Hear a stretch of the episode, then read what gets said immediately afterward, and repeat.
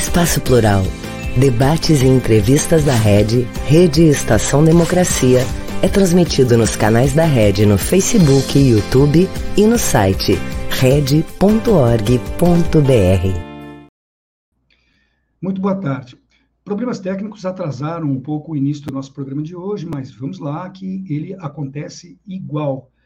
Temos aqui uma entrevista exclusiva com o Leonardo Avistler, professor de Ciências Sociais da Universidade Federal de Minas Gerais, com pós-doutorado obtido no conceituadíssimo MIT, nos Estados Unidos. O tema central que pauta a nossa conversa é as eleições de 2022 e a reconstrução da democracia. Eu sou o jornalista Solon Saldanha e esse é o programa Espaço Plural Debates e Entrevistas.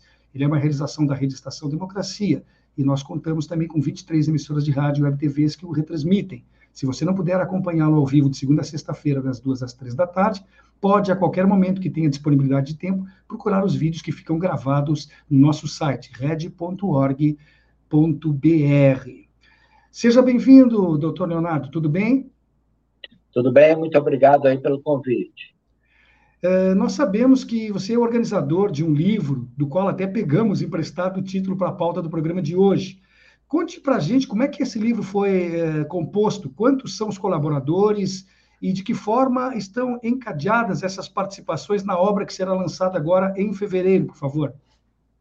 Então, na verdade, essa obra é resultado de um projeto anterior, foi o Observatório das Eleições Observatório das Eleições, nós cobrimos as eleições no Brasil inteiro, é, com mais de 200 artigos, numa, numa parceria com oito instituições de mídia, desde o Jornal Globo, a Carta Capital, o Portal Nexo, o Portal J, o Congresso em Foco, é, entre o, o GGN, entre outros.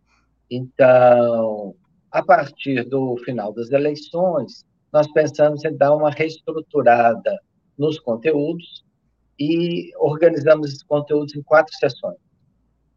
Em primeiro lugar, a primeira sessão, o impacto do bolsonarismo na democracia brasileira, né? Como que nós iniciamos essa eleição, é, a degradação democrática, o questionamento do TSE, da urna eletrônica, né? Nós vimos aonde que tudo isso deu, né? Então, essa é a primeira sessão. Nós temos uma segunda sessão, que acabou, então, é, ficando uma sessão exclusiva no livro, que é Fake News e Eleições. E aí, em Fake News e Eleições, a questão central, então, é a, a máquina de distorção de informações, como que ela funciona, o funcionamento dela no YouTube, mas também nas diferentes redes sociais. Temos uma terceira sessão, que são resultados eleitorais. E aí o que a gente pensa é, nós tivemos, a direita cresceu, tanto nas eleições para o Congresso, quanto nas eleições para o Senado, e a gente vai ver hoje se de fato ela consegue ou não o controle do Senado, né? esperamos que ela não consiga. E, por último, nós temos, então, perspectivas para a democracia no Brasil. Né? E aí é como que se daria a reconstrução democrática no Brasil, uma situação que a gente vê que tem diversas tensões. Né? Esse mês de janeiro, né, que felizmente terminou ontem, é, foi um mês de tentativas de golpe, mudança de ministro do Exército, prisões e uma série de coisas que mostram que a democracia no Brasil não está completamente estabilizada. Então, essa que é a ideia do livro. É, quando se produz textos de análise histórica, em geral se ouve dizer que é necessário um certo distanciamento de tempo, né, para que o relato possa ser uh, realmente a partir de uma perspectiva mais apropriada. O que levou vocês a não seguirem essa premissa, que na verdade eu nem sei se ela tem razão de ser, escrevendo ainda no calor dos acontecimentos? Bom, a gente pode dizer que a gente tem alguns precursores, né? O próprio Karl Marx escreveu o Manifesto Comunista algumas semanas antes das revoluções de 1848, né? Então, até ele foi tão ousado que ele escreveu antes das próprias revoluções, né? Mas temos também diversos outros casos. Então, é evidentemente que o, vai demorar um tempo para a gente entender direito que foi 2022. Mas nós queremos, na verdade, dar para o leitor pelo menos uma ideia de por que, que esses acontecimentos agora de janeiro último ocorreram, né? E a nossa ideia é o bolsonarismo criou uma degradação, uma erosão da democracia brasileira, e essa erosão não chegou ao final com a eleição de 2022, né? Por quê? Porque ele conseguiu politizar diversas instituições, entre elas as instituições de segurança. É, então, a ideia aqui é tentar informar o leitor um pouco mais sobre isso no calor dos acontecimentos. Evidentemente que tem lugar uma outra análise, né? Uma análise histórica de longo prazo, para a gente entender, de fato, o que vai ser, né, historicamente, esse início de 2023. Mas esse aí já não é o objetivo do livro. A nossa democracia ela é bastante jovem, né? nem se poderia dizer ainda com certeza se ela já está totalmente uh, formada, digamos assim, uh, antes do período esse nefasto que nós tivemos recentemente. Né? Desse modo, será correto usar o termo reconstrução? No fundo, não estaria ela ainda em pleno processo de ser consolidada? Tá, né? essa é uma pergunta muito importante, né? É, evidentemente, nós temos uma democracia jovem que é, apostou em algumas vias para sua consolidação. Apostou na retirada dos militares, da cena política em 85, numa Constituição que nós aprendemos a chamar de cidadã e que ampliou demais o acesso da população a a políticas sociais, a serviços sociais, algo que era absolutamente necessário. Em terceiro lugar, nós temos a reorganização é, do sistema político. Em quarto lugar, a organização do sistema judiciário, judicial, especialmente do STF, com mais prerrogativas. É, o período entre 2016 e 2022 colocou quase todos esses questionamentos, é, quase todos esses fundamentos em questão, tá certo? É, temos hoje um exército fortemente politizado, isso é verdade, pelo menos desde o impeachment, com a famosa reunião do general Etchegói com Michel Temer, ainda antes da votação do impeachment, depois tivemos 2018, com o famoso Twitter do, do general Vilas Boas, né? Então, é, a via que nós encontramos para a retirada dos militares do, do poder político nos mostrou uma via produtiva, né? Mesmo porque eles estão aí, estão de volta, numa situação que ainda é muito delicada. Diria a mesma coisa em relação à competição eleitoral, em relação a divisão, a estabilidade da divisão de poderes. Então a gente entende que o Bolsonaro ele foi não só o resultado de problemas na, na construção da democracia brasileira, mas o Bolsonaro também ele acelerou o processo de erosão dessas instituições, né? Então, isso que nós chamamos, reto essa retomada dentro dos objetivos da Constituição de 1988, é o que nós chamamos de reconstrução democrática. A, extrema-direita, que agora é oposição, ela tem colocado obstáculos no caminho do governo Lula desde o momento da sua derrota, né, quando ela foi confirmada no segundo turno. Primeiro questionando a vitória petista, depois fazendo de tudo para que ele não assumisse. Os atentados em Brasília foram o ápice até agora deste processo. Mas você entende que está sendo adequada a reação institucional contra os terroristas? A intervenção civil imediata e a prisão desenvolvida diretamente vão estancar as ideias e as ações semelhantes a essa no futuro? Olha, eu acho que o governo teve reações muito importantes. A intervenção praticamente imediata no, na segurança do Distrito Federal foi fundamental para estabilizar a situação, e que a partir daí, de fato, viu-se que foi uma, uma invasão vândala e irresponsável da sede dos três poderes, as pessoas foram não apenas retiradas, mas começaram a ser processadas judicialmente. Nós tivemos um bom período de impunidade de todas as ações da extrema-direita no Brasil, que eu identifico que ele foi, ele vem de 2015 até janeiro desse ano, até o 8 de janeiro, né? Aquelas pessoas achavam que elas sairiam impunes daquele vandalismo institucional irresponsável que elas realizaram na sede dos Três Poderes no dia 8 de janeiro. Não foram, não foram, não saíram é, imunes, foram responsabilizadas, serão julgadas. Tudo isso é muito importante, ainda mais pensando num país, né, que nunca teve uma justiça de transição, né? Justiça de transição tal como existiu na Argentina, ou mesmo tardiamente é, no Chile, ela não existiu no Brasil. Então, esse é o primeiro ato de responsabilização da extrema-direita no Brasil desde 1964. Né? Não acho que é pouca coisa que está sendo feita pelo ministro Flávio Dino, mas também pelo ministro Alexandre de Moraes do STF, em coordenação com outras forças, inclusive com as próprias Forças Armadas, cujo ministro também foi substituído nesse processo. Eh, você acredita que os verdadeiros responsáveis por essa tentativa de golpe de 8 de janeiro vão ser mesmo condenados pela sua participação? Porque eu me refiro àqueles que incentivaram e que financiaram os atos, né? Além dos militares, obviamente, que foram omissos de uma forma premeditada. Nós não corremos o risco de que essas, entre aspas, punições exemplares se esgotem nos arigós que quebraram relógio, danificaram obras de arte e tiveram ousadia até de defecar no, no STF? Olha, a gente espera que não, mas evidentemente que essa é uma questão em aberto e depende do desenrolar da luta política no nosso país, né?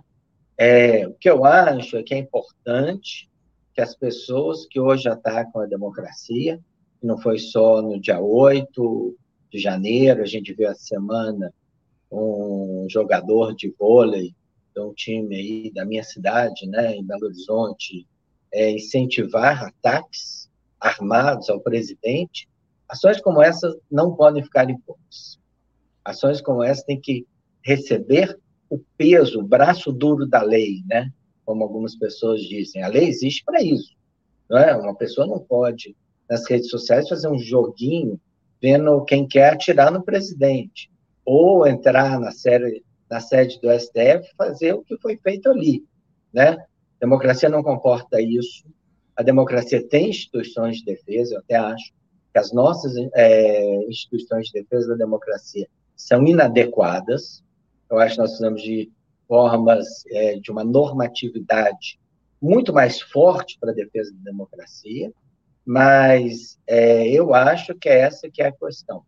Se essas ações ficarem impunes, nós vamos ter sérios problemas na governabilidade democrática nos próximos anos. Um outro vetor de grande importância, tanto para a expansão da, da extrema-direita, quanto para a manutenção dela enquanto uh, força política, respeitável, pelo menos em termos de tamanho, né, é a sua tática de distribuição de fake news. Isso prossegue, aliás, voltando agora com uma relativa força. Você acabou de dar um exemplo aí do, do, do jogador de vôlei que contribuiu com essa espécie de, de abuso, além das desinformações, né? Para pavimentar o caminho de uma oposição parlamentar. Ela, eu acho que ela, é por isso que ela deve ter retornado. Uh, como é que se faz para enfrentar isso, Leonardo? Como, como combater aquilo que, no fundo, é talvez o que sustente uh, esse, esse argumento de oposição? Olha, eu acho que a questão das fake news é uma questão muito complexa. Nós não entendemos completamente seu funcionamento, é, mas a gente sabe que é um sistema integrado de desinformação, já não são mais notícias falsas, é um sistema integrado, mesmo o cidadão bem intencionado que, procura, que entrar no Google e tentar olhar é, 8 de janeiro, é, corrupção, ou STF, vai encontrar um, um elenco de notícias falsas sobre essas questões que nós não podemos é, subestimar, né? Então, não sabemos exatamente como esse sistema funciona. O ministro é, Alexandre de Moraes ele tem atuado de forma até incisiva, mas em cima de informações muito incompletas, né? Motivado, acionado por campanhas políticas, campanhas eleitorais, algumas entidades da sociedade civil, mas nós precisamos de é, ampliar bastante o sistema de controle de fake news. Provavelmente o Estado sozinho não é capaz de fazer isso, talvez não tenha nem ah, os instrumentos, talvez não seja nem ao menos desejado. Então, eu acho que esse pacote foi proposto pelo ministro Flávio Dino na semana passada, ele é extremamente importante, e o que ele coloca é que os próprios provedores privados têm que ter um papel nisso também, né? um papel de controle importante. Né?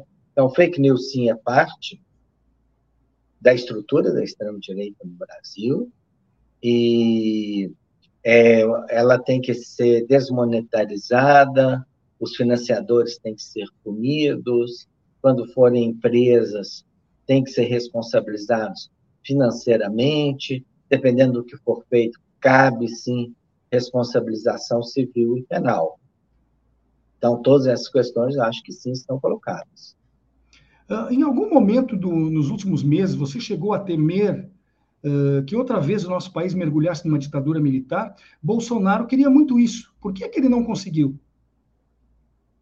Olha, assim, é, as eleições, voltando aqui ao assunto do nosso livro, eu acho que isso é importante, a gente tem alguns capítulos vão estar mostrando isso, né? As eleições de 2022 foram, na Nova República, as eleições disputadas em condições mais, as eleições em, com, nas quais as condições de competição foram as mais desiguais.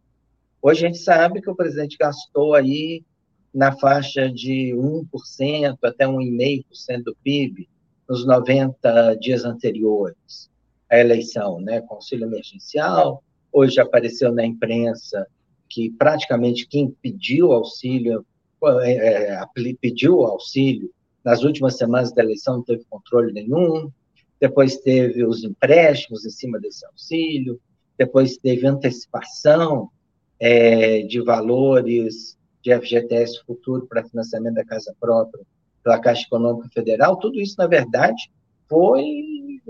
A gente tem que entender como uma tentativa de compra de votos. Né? É disso que se tratou, né? ou seja, condições, é, uma distorção das condições do Auxílio Brasil, do financiamento, do Minha Casa Minha Vida, de tudo para que as pessoas, na verdade, votassem no presidente. Né? Então, foi uma eleição completamente atípica, né?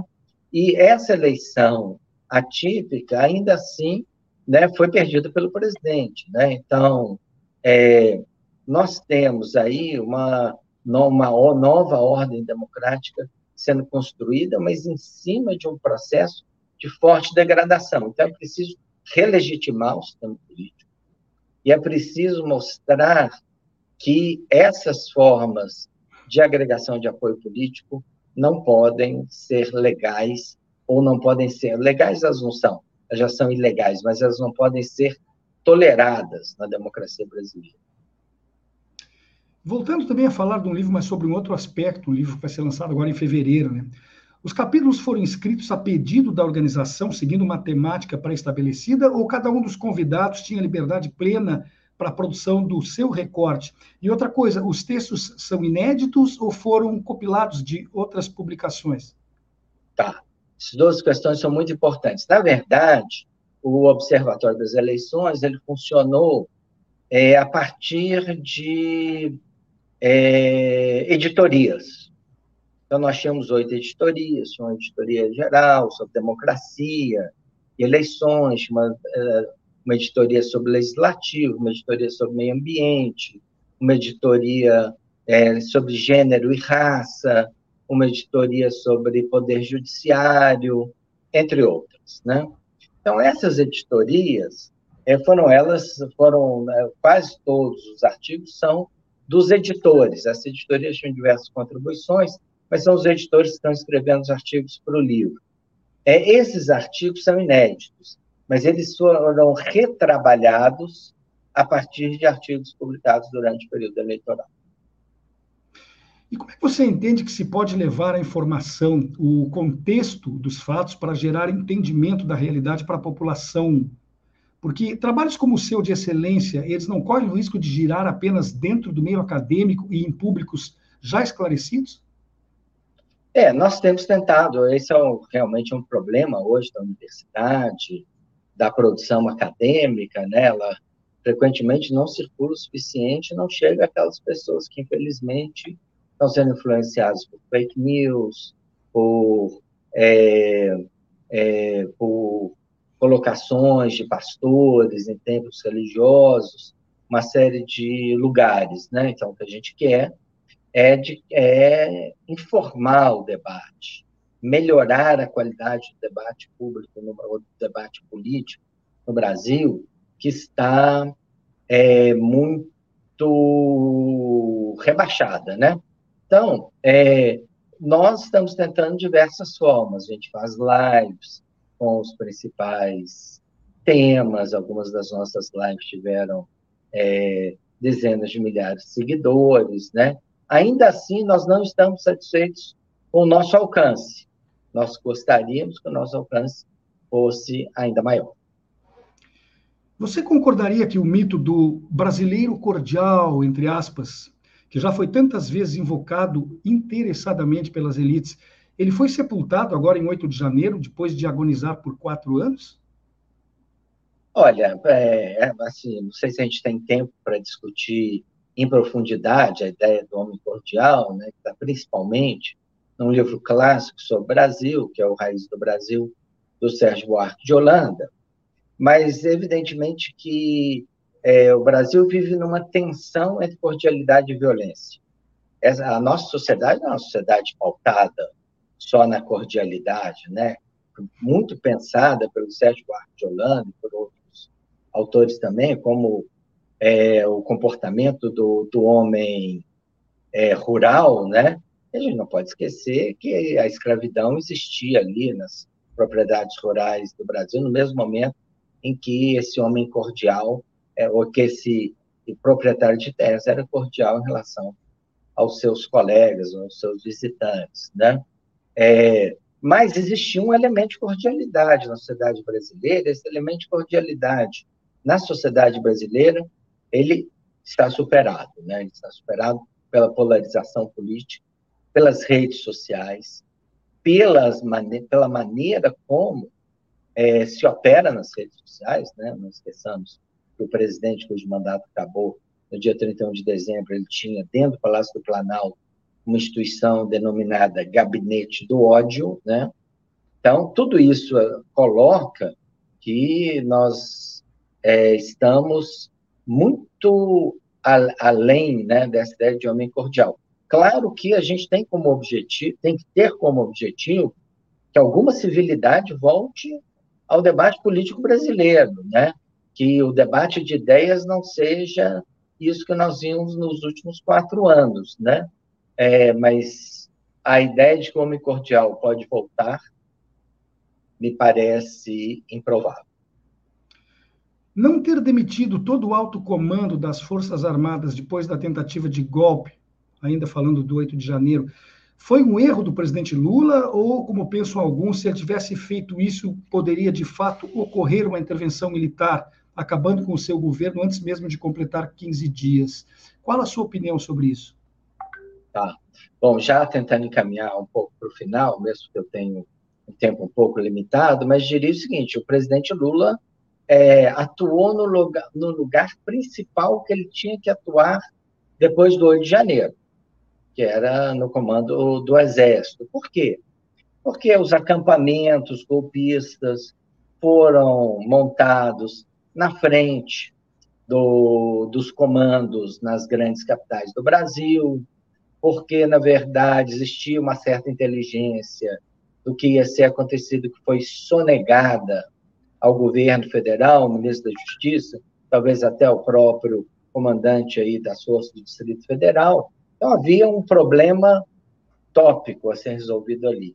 Nós temos grandes problemas estruturais, né? Assim, desde o governo Fernando Henrique Cardoso, que instituiu o Ministério da Defesa, controlado por um civil, e que também instituiu, é, ou que retirou o status ministerial dos comandantes das três armas e diminuir o papel deles no, no gabinete ministerial, a gente não tem grandes mudanças nas Forças Armadas. E precisamos ter para que elas se adequem melhor à ordem democrática. Né? Então, Acho que o presidente Lula fez o que era preciso fazer naquele momento.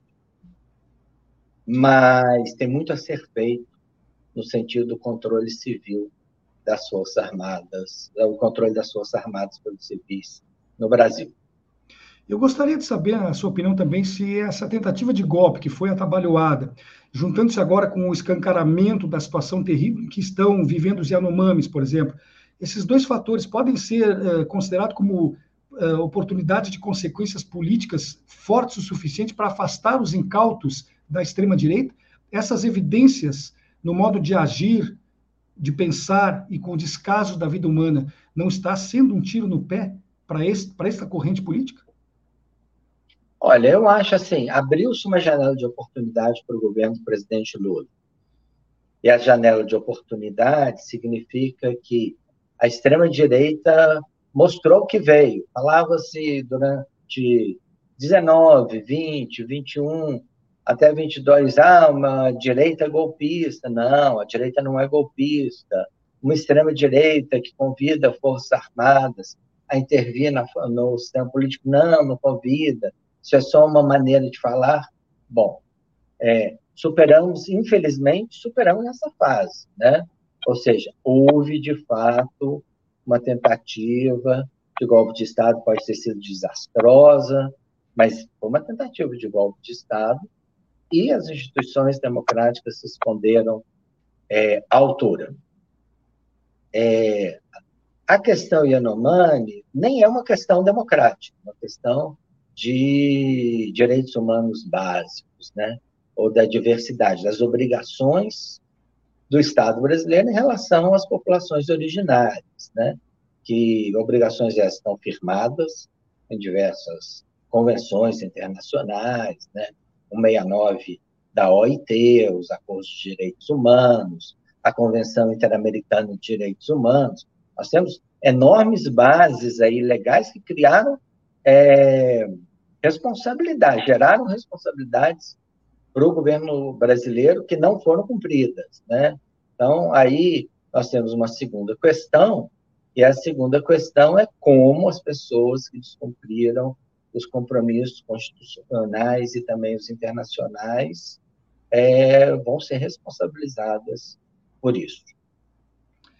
E especificamente sobre o lançamento do seu livro, vamos é, encerrar aqui com aquelas informações necessárias. Quando e onde ocorre esse lançamento? E como é que as pessoas interessadas em adquirir exemplares devem agir? Ele estará disponível em livrarias físicas? Será comercializado, comercializado pela internet? Ou ambas as alternativas? Como é que acontece isso? Então, o livro vai ser é, editado pela editora Autêntica, é uma editora é, que tem uma forte presença nas livrarias. Então, o livro vai estar disponível nas livrarias, mas também na Amazon.com, é, então, na, nos sites de venda pela internet. O lançamento inicial vai ser em Brasília nos dias 14 e 15 de fevereiro, mas nós estamos planejando lançamentos nas principais capitais do país. Ainda não há data para vir daqui para o Sul, para Porto Alegre? Não, mas teremos muito prazer em estar aí e lançarmos o livro no Rio Grande do Sul. Não tenha dúvidas quanto a isso. Eu deixo então, eu sei que eh, as pessoas ainda não foram informadas, eu devia ter feito isso no começo. O senhor hoje tem um compromisso que surgiu e, e que não, não vai permitir que fique conosco a hora inteira que nós gostaríamos que ficasse. Mas eu lhe e abro ainda um tempo para que o senhor acrescente alguma coisa, se despeça, enfim, do nosso público ouvinte. Fique à vontade. Tá, não, eu acho que assim foi uma entrevista muito interessante que deu já uma permitiu uma primeira aproximação em relação ao livro. Então, é, agradeço muito. É, estamos muito animados com esse lançamento. Acreditamos que o livro pode contribuir para o debate sobre reconstrução democrática no Brasil. Obrigado. Tá certo. Mais uma vez, obrigado pela sua presença. Então, o Espaço Plural contou hoje aqui com uma entrevista exclusiva com Leonardo Avrisler, eh, professor de Ciências Sociais da Universidade Federal de Minas Gerais, com pós-doutorado obtido lá no conceituadíssimo MIT, nos Estados Unidos. O tema central, pautado, pautando a nossa conversa, foi o lançamento do livro uh, Eleições de 2022, a reconstrução da democracia. Muito obrigado. Babiton, é contigo.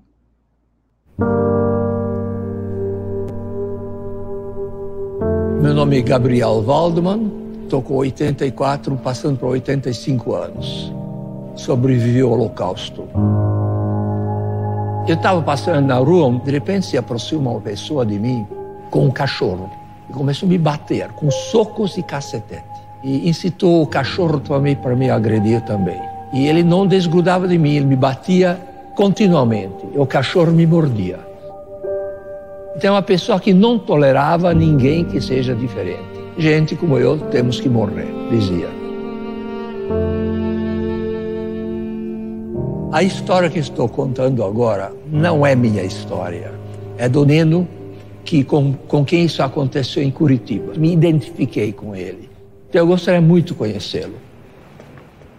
Ah, quem está aí? Tudo bem, querido? Igual. Um abraço. Meu nome é Odivaldo Carlos da Silva, mais conhecido como Neno. Essa história que o seu Gabriel contou é a minha história. Foi uma história de muita violência racial. Sou músico profissional há, muito, há muitos anos já. Desde os meus 14 anos eu trabalho com a música. Esse é o último show que eu fiz. Essa é minha filhinha. Eu e a minha esposa. Diz que me ama ainda. A minha não diz isso. não diz. Sobrevivi a essa situação. Que as pessoas ouçam e vejam que isso é um absurdo, né? Acontecer ainda hoje em dia. A gente sempre tem que relembrar as pessoas para que a coisa não se repita. Manter a história viva é lutar contra o ódio. Ontem, hoje, amanhã. Viver para contar. Contar para viver.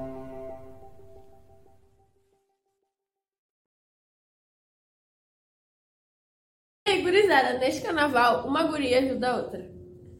Ofereça companhia e ajuda se ver uma mulher passando mal, sofrendo violência ou assédio. Não vamos mais nos calar. Respeita as gurias na folia! Um país sem serviço público, sem concurso público, dependendo de nomeações políticas. Já imaginou? É o que pode acontecer com a aprovação da reforma administrativa. A Durga Sindical, em defesa dos professores e da educação pública e de qualidade.